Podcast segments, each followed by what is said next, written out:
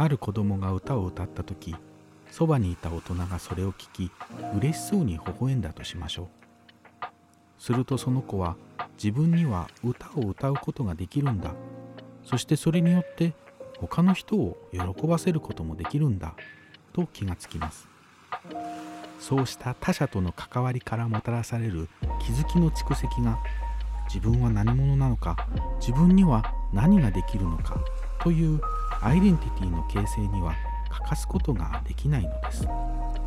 私たちは自分が何者であるかを知り自分のアイデンティティを確立するためにどうしても他者の力を借りなければならないのでありそれは決して良くないことではなくむしろ人が成長していく上で自然な在り方なのです。戸谷博 SNS の哲学。24ページより。間ラジオ第4回。今夜のお客様は人と絵の間で働く図案家モノホーミーさん。モノさんにとって絵を描くというのはどういうことなのか。まずはそんなところからお話が始まります。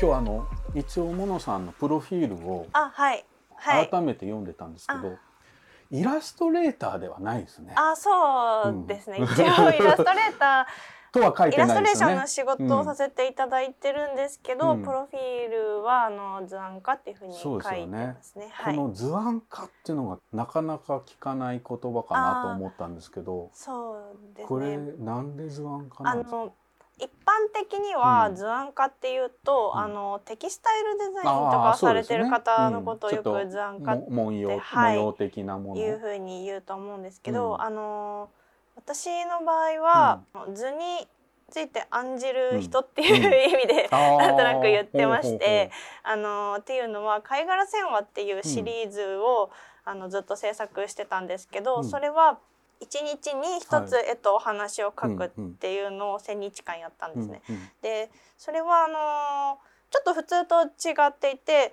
い一見するとうん。お話に挿絵がついてるように見えるんですけど、実は先に絵を描いうん。て、絵を見ながらお話を考えるっていう作り方をしてるんですよ。うう思いついた絵をとりあえず描いて、この絵について考えるところからお話を作るっていう、うん。絵があのお話の元ネタになっていて、そのなんかこうこの絵はどういうことなんだろうとか考えたりするのがうん結構自分面白くて好きで、そういうことをもっとやっていきたいなっていうのがあって、図案家というふうになだから図を図絵を見て はい。案ずる、図を案じる。うんあとはそうですねイラストのお仕事とかも、あの原稿をいただいて、うん。それに対してどういうはいはい絵がいいかってこう図について案じる仕事ですし、まあそういった意味合いで、うん。あのそのように名乗らせていただいて。なるほど。絵をね、はい。見ていろいろお話を考えるっていうのは、はい。結構子供の時からそうだったんですか？いえそういうわけでもないです。うんあのお話の作り方の本とかいろいろあるじゃないですか、うん。そういうのを読んだりしたこともあるんですけど、うん。まあ、人によっていろんなやり方を書かれてますはい。はい小説の書き方的な。そうそうそうあのあらすじを考えましょうとか、はい。プロそうそうそうやってとかキャラクターをか先に考えましょうとか、はいはいはいでいろいろ、ねそう、うん。あるんですけどまあなんかそのどれをやろうとしてみても書けないから、うん。あ私はお話を書けない人なんだな。あ向いてないんだちょっと向いてるかは無理だなって思ってたんですね。でもあのあある時に友人がはい。漫画を描く子がいて、そのプロットを出す練習をするってで30日間うん。1日1個考えると、うん。でそれをすごいなんかすごい大変じゃないですか。筋トレそう、でもうん。まあよくこうあのまあ漫才師さんのネタ出しとか、なんかそういう感じで多分うん。漫画家の方とかはそういうことされると思うんですけどそれをやっていて、ですごい大変そうだったから、うん。じゃあ一緒に付き合うよって言ったんです。でも言ってみたもののうん。私はお話が書けないじゃないです。か。そういえば。ダメダメだなと思ってあじゃあちょっとこれで許してもらおうと思って、あはいの絵を描いたんですよ。うん。でもなんかお前それもともとできるだろうみたいな、うん。そんなんで付き合ってることにならない、うん。確かにと思って、うん。じゃあでもまあ絵を描いてみたからこれを見ながらちょっと考えようと思ったことが始まりなんです。あー。あじゃあもうそれまではもう全然もう物語っていうのは読む方であって書く方ではなかった。の、なかったですね。あの、うん。読むのは好きだったんですけど、うんうん書く方ではなかったんです。でもその絵って、うん。あのまあいろんな描き方があると思うんですけど、こういう絵を描こうと思って描く人もいれば、うんうん。思いついたものをそのまま描く人もいるじゃないですか。で私の場合はパッて思いついた絵を見て、私は何を描いたのかしらって考えるのが結構好き。ね、はい。気がついけばそうですそうです。あのどうしてこういう絵になったのかな、うん。みたいなことを考えてそれはあの自分がもともと考えてることが出て現れてる場合もあれば、うん。人から聞いたことがなんか現れてる場合もあるし、うんうんちょっともうなんか夢診断みたいな感じですよね。そうなんです、んだから あのーどうしてこういう夢を見たんだろうみたいな。ここの話をした時にシュルレアリズムだねって言われたこともあるんですけど、うん。まあ確かにそういう面もあって、そこからいろいろ考えてるうちに、ポッてできたお話を書いたっていうのがその貝殻星話の始まりだったんです。うんう絵はねずっはいと、あの子供の時から好きだった？あはい。それは絵は好きでした、うんでもあのーあんまり発表したりとかはしていなかったし、その美術の学校にも行かなかったんですけど、でもあなのーこうどうどういう絵を描いてたんですか？もうずっとなんか絵絵と名の付くものだったら何でも描く何でも描いてましたね、うん。本当に小さい頃は、うん。あのそれこそ漫画はいはい。のキャラクター描いたりもしてましたし、うんうんうん。でもえ漫画って例えばどんな漫画？あれですあのジャンプとかで連載してる漫画のキャラクターとか。少年漫画だったですか？少年漫画も描いてましたし、もっと前はセーラームーンとか描いてましたし。あのまあ、その世代の子が読んでる漫画のキャラクターの絵を描いて、うん。お友達も描いてうん。交換したりとか、あー。このキャラ描いてって言われて描いたりとか、そういう感じ。そうい。うありますよね。必はい。ずクラスの中で。ありますまあります。漫画っていうか漫画の絵を真似て描くはい。子、ううまい子がちょっとそれを交換し合う的なこうちょっと価値が出て。そうですね。な私が上手かったかどうかは不明なんですけど でもあのすごく人数が少ないうんうん。クラスあで、みんそうなですか。なん結構仲良かったので、うん。えどどちらでしたっけ？う生まれあ生まれはあの鹿児島県なんですけど、転々としてて、うんそのちょそのれをやってた頃は結構小規模の小さい学校に通っていて、あじゃあでもう本当同じクラスメートが数えるほどみたいな。あのジャンプとかうん月曜日に誰か買ってきたやつがはいはいはいはい回ってきたりするうん。んで、いいよね。そう。いう時代があったよね。そうですね、うん。それをあのみんなであのキャラを描いたりとかして遊んだりしてましたね。うんうんそれじゃあその絵っていうものにその子供のその時代のねその漫画描いたりはい。描いてたところから、こう今のようなはい。絵をこう自分で描いていくっていうのど、はい。い、つぐらい始まったんですか？中高生の頃は、友達が周りに描いてる子もいたので、うんうんあ中学生ですね。頃はそういう人に見せたりしてたんですけど、うん。高校とかになって部活とかが忙しくなってくると、うん。もうあんまり絵を描く人とかもいなくなり、うん。大学になるともっといないじゃないですか、ねだから全然誰にも見せてないでうん。一人で楽しみとして、はい遊びで描いてたんですよ。インターネットとかで いろんな方があのピクシブとかうんもはい。おいおい始まりましたし、その前はあのお絵描き掲示板とか、うん。あと個人のイラストサイトとかもいっぱいあって、ね。はい。あまのあ、それこそホームページと言われホームたような、ね、ページに、うん。あの詳細な絵の描き方を説明しているサイトとかもいっぱいあって、そういうのも見たこともありましたけど自分でそういうふうに人に見て見てほしいみたいな気持ちは特になかったんですよ。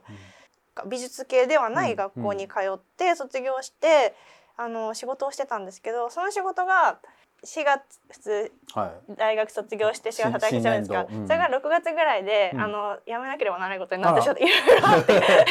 あそれは自分から辞めたんではなくてもうでそういうことになっちゃった。ちょっとブラックな感じの企業というかはい。で、まあ、すちょっとやめなきゃいけないことになり、うん。それも絵とかとか？全然関係ない。関係ないですね。で新卒でもない、うん。うん中途でもなあいー。謎の状態ではいもう一はいはい回就活をしないといけないことにうんもう一度やり直しみたいな。なってでその入った先のうん。ところで仕事をしうん始めたんですけど、うん。あの幼児教育系の仕事だったんです。でうん。うん。それで子供とかと関わったりとかしてるうん。うちになんかあの子供がすごい心を開いてくれるので、うん。うん。うん。私もなんかもうちょっと心を開くようなことをしたい。子供を見て そうですね。自分ももっと心を開いて生きた方がいいんじゃないかと。そうですね。でなんかずっとそのこもって一人で絵描いてたけど、うん。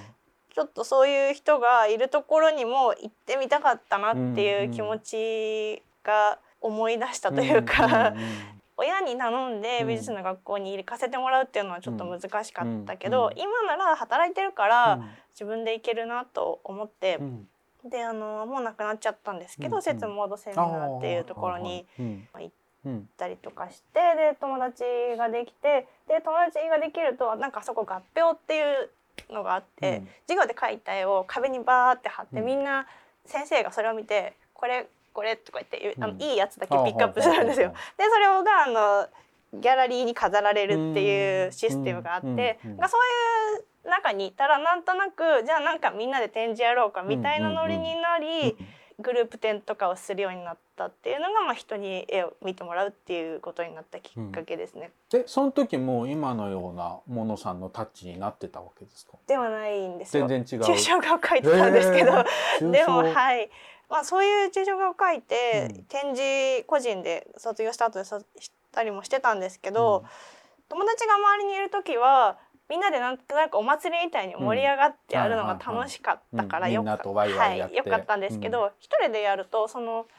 絵を見てもらうっていうことと、作るっていうことは結構違うことだなっていうことが分かってきただい。ぶ脳の違う部分を作るのに使わないといけないというか。あの作りたい気持ちはあるけど、うん見てもらいたいって私は本当に思ってるのかな、うんみたいな、うんあの発表するモチベーションがそんなに自分の中にはないということで 気がついたの 気がついたんです。それはもう書くことが楽しかったから、そうですね。その別にわざわざ人に見てもらおうとかこれをなんか買ってもらおうとか、そういうことは考えなかった。抽象画だったっていうのも特にあると思うんですけどこの絵を見てもらって、うんあこういう感じが好きなんだね。以上の。反応がね。はい、反応を得ることはやはりなかなか難しい、まあ、もっとそういう私がもっと突っ込んだ絵を描ければそんなことはなかったと思うんですけど、私の絵ではちょっと個人的なうん。ことを描きすぎてるんだんだと思うんです。ん。リアクションが薄かった。でもどんなリアクションもらったら嬉しいかっていうことも分からなかったんです。そうよね。あの、うん。別になんかリアクションってすごい難しくて、はい、僕もなんかあのえ自分のねうん、展示あの個展始めたはい。の10 14歳ぐらいはい、からなんですけど、その時になんかみんなそんな大したことは言わないですよね そもそも。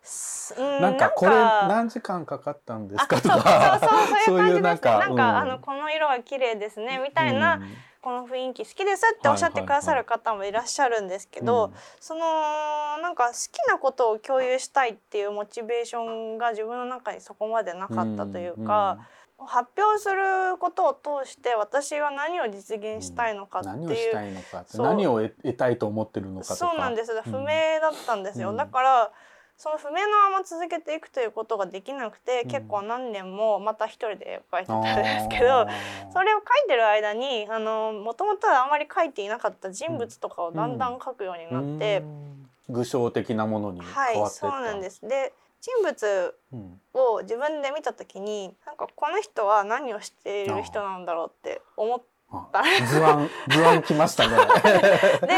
ででこの人がは何をしているのかということについてであればあの見てもらった人と対話ができるんじゃないかと思ったんです。うでそうするとあの発表するっていうことがそのコミュニケーションのきっかけになるので、私が描いた絵を人に見てもらう意味があるんじゃないかというふうに思ってまたその今みたいな活動を始めたっていう感じですね。まさにだからはい、人と自分との間に絵があるっていう感じですね。あのなんか絵とかってすごく個人的なものというふうに思われがちで、実際そういう面もあるんですけど、描き終わったものって実際は他者じゃないですか。うん。うん。なんかはい。あの私ではない別の、手が離れてるってはい。別の物質なので、うん。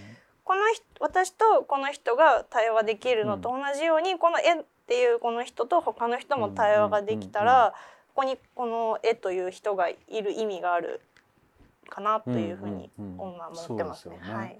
そういうふうにねまあある意味展示をしたり、はい。その大勢多くの人に見てもらうって機会を作って、はい。絵からいろんな話を聞き出して、あのコミュニケーションを取っていくっていう一つのやり方。はい。と同時に今度モノさんに絵を頼みたいって人が出てくるわけですよね。こういう本作るでなんかこういう絵描いてくださいみたいな。はいうん結構逆じゃないですか？そのなんか感じが。そのなんだろう私がうんポって書いた絵について、はいはいまあこれは何だろうって考えるわけなんですけど、うんその本当に無から何かが生まれるってことはそうそうないですよね。うんうんうん私が意識していないいろんなことがこれになっている。これは見えてなかったけど、うんうんあの日常のはい。中で積み重なってきた何かが。で私がこう見えてないものがあるから、こう見た方が、うん。なんかそれを感じてお話をしてくださったりとかする部分もあると思うんですよ。うんでもそのイラストのお仕事っていうのは、うん原稿をいただいて、見えてないかったものが見えてる状態ですよね。うんうんだからこの最初から見見えてるっていうはい感じですよね。そんな感じです。うん。だからそのプロセスが若干違いますけど、ちょっと逆再生してる。そんな感じそんな感じ映像を逆再生みたいな感じですね。あの口からこう物が、はい こう出てくるみそうたいな。ですね。でもそのだからなんか仕組みは同じというか。はいはいはい Did the world wake up on